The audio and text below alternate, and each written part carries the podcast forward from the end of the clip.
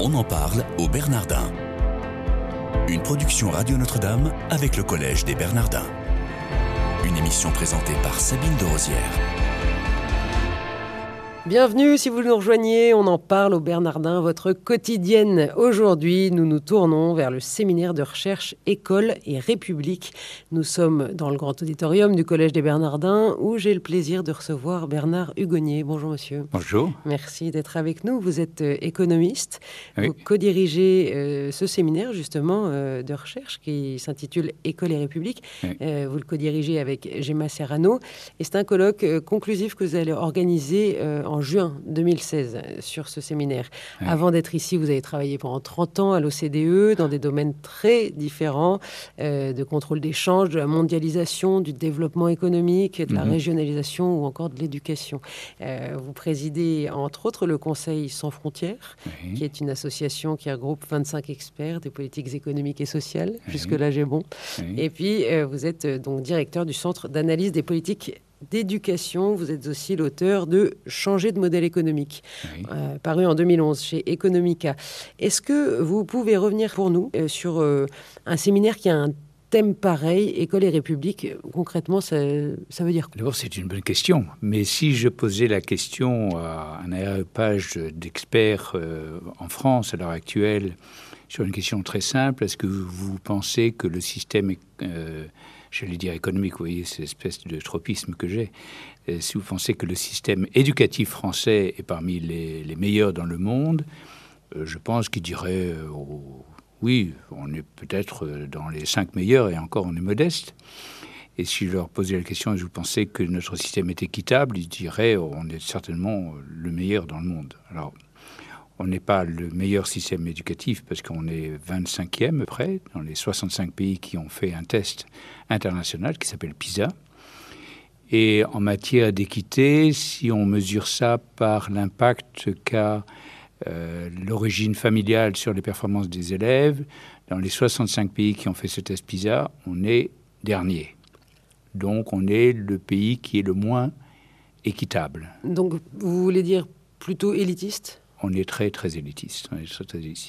Donc euh, c'est la raison pour laquelle on s'est interrogé sur euh, la relation qui existe entre l'école et la République, parce qu'en France on parle beaucoup d'école républicaine. Voilà.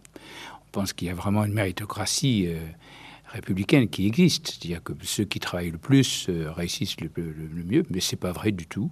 Si vous êtes d'origine modeste, vous avez très très peu de chances de réussir dans notre société. L'école ne vous aide pas. Si vous avez un handicap euh, familial au départ, l'école ne va pas vous aider à mieux réussir. C'est pas vrai. Malgré tous les efforts qui ont été faits depuis euh, une quinzaine d'années pour l'intégration. C'est pas depuis depuis 15 ans, c'est depuis 1981 euh, sous Mitterrand qu'on a créé l'école prioritaire. Donc ça fait 34 ans qu'on essaie, ça fait 34 ans qu'on dépense beaucoup d'argent. Pour un résultat médiocre non, pour aucun résultat. Ah, c'est pire. Vous aimeriez en fait euh, réformer le système scolaire? Parce que non seulement les résultats sont mauvais, mais les résultats se dégradent. Alors, le, séminaire a conclu dans les premières séances que nous avons faites cette année, c'est que le système ne pouvait pas être réformé, il fallait changer le système éducatif. Euh, totalement. Totalement. Donc on ne fait pas dans totalement, parce que le, mesures. Non, le, le, système tel qu'il est, il est conçu pour créer de l'exclusion, pour créer de la ségrégation. Est-ce que vous pouvez nous donner un exemple? Bah, si vous prenez un exemple très simple, en, 2003, lorsqu'on a fait des premiers tests dans PISA, on s'est aperçu qu'en mathématiques, il y avait 15% de jeunes qui étaient laissés pour compte, qui avaient de graves difficultés. C'est-à-dire qu'en réalité, ils avaient du mal à comprendre la question qui leur était posée.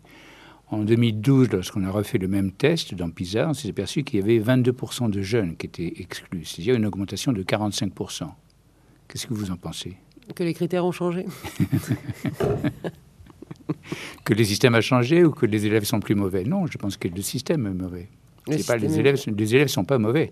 Les élèves sont en difficulté parce que le système est mauvais. Donc ce séminaire organisé, enfin créé par les Bernardins, par le Collège des Bernardins, École et République, a pour vocation de faire changer totalement le système éducatif. Est-ce que vous pensez que c'est pas euh, une, une, utopie là? Non, c'est pas une utopie parce que si on continue comme on le fait depuis 34 ans, on va pas changer le système parce que le système se dégrade. Alors il faut trouver un autre système. Et vous avez des pistes ou pas de, propositions que concrètement vous pourriez euh, proposer, je ne sais pas, à tel ou tel parti euh, Est-ce que c'est comme ça que ça fonctionne, comme un réservoir d'idées, un, think tank? Bah, C'est l'objet de ce séminaire qui dure deux ans. Euh, on n'a pas tout de suite les meilleures réponses. On a quelques pistes. La première piste que l'on a, c'est que on s'est posé la question de savoir si finalement euh, c'était pas la formation des enseignants qui était la principale cause, parce que finalement, euh, si vous regardez une école, euh, une fois que la porte est fermée, il y a une espèce de boîte noire qui, qui se passe, qui est qu'il y a une relation entre les élèves et les, professeurs, et que cette relation n'est pas tout à fait bonne, et peut-être négative, de sorte qu'il y a des exclusions, des ségrégations qui, se, créent. Euh, on va essayer de résoudre ce problème. Est-ce que la formation des maîtres, est-ce que les connaissances, les compétences des, maîtres, des professeurs est suffisante? Est-ce qu'elle est la bonne qui leur permette de faire face à ces, difficultés, à ces problèmes pour savoir les résoudre? Et la réponse est non. On pense que les connaissances des professeurs est sont insuffisantes à l'heure actuelle. Que ça s'est dégradé par rapport euh, aux, décennies précédentes ou alors euh, que tout simplement ça n'a jamais été bon? Elle n'a jamais été bonne. Elle a jamais été mal. Je vais vous donner un exemple très, très précis, vous allez très bien, très, très, très facilement comprendre. Les professeurs sont généralement des anciens bons, élèves. Donc, ils sont satisfaits du système éducatif qui leur a permis de réussir.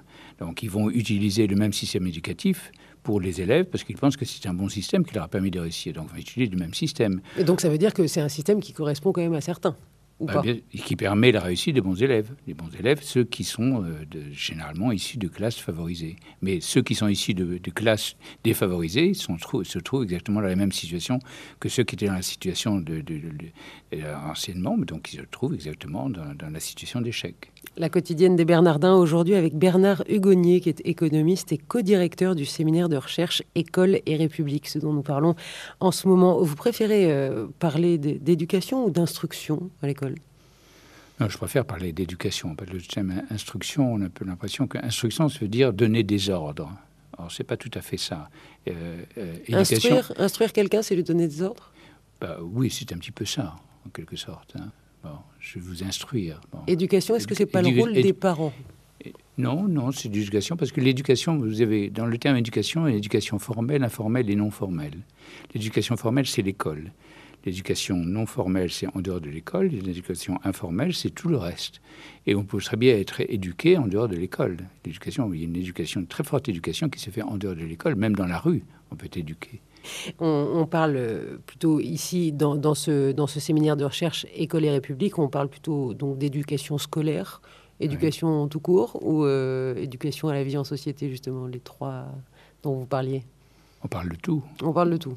même euh, de l'éducation à la maison, par exemple non, on parle de l'éducation formelle, c'est-à-dire de l'éducation à l'école principalement, parce que c'est ça qui compte, si vous voulez, c'est que il faut bien sûr obtenir un certain nombre de diplômes dans notre société pour réussir. Si vous n'avez pas de diplôme, si vous n'avez pas des compétences qui sont acquises, qui sont absolument indispensables, vous ne pouvez pas réussir dans la société. Vous ne pouvez pas obtenir un emploi, surtout en France.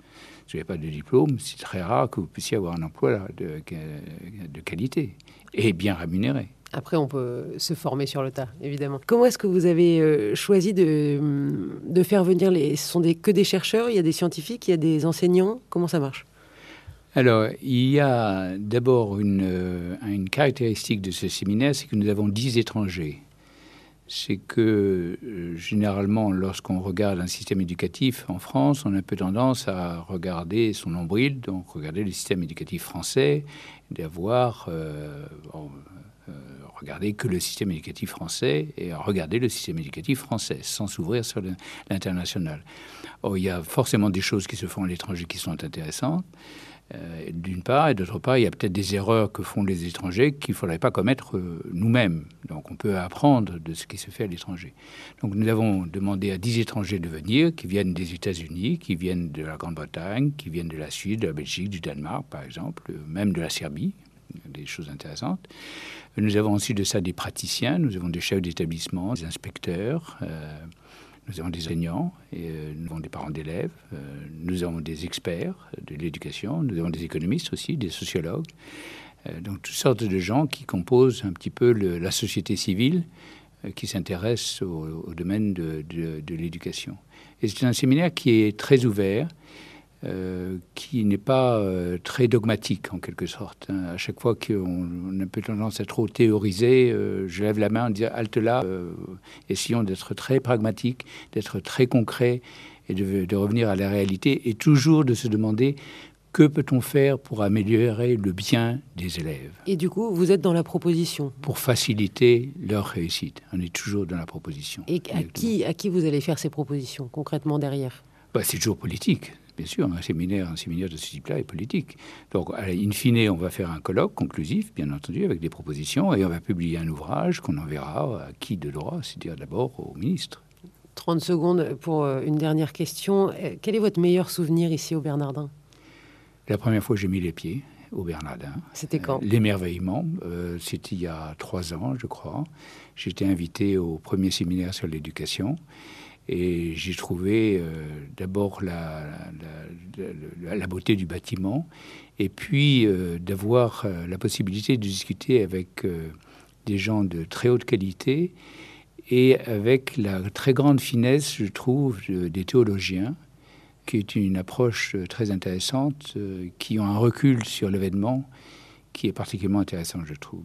Bernard Hugonnier, merci beaucoup d'être venu aujourd'hui. Merci de votre fidélité. Retrouvez cette chronique sur le site collège des Bernardins.fr ou radio-notre-dame.com. Excellente journée à tous.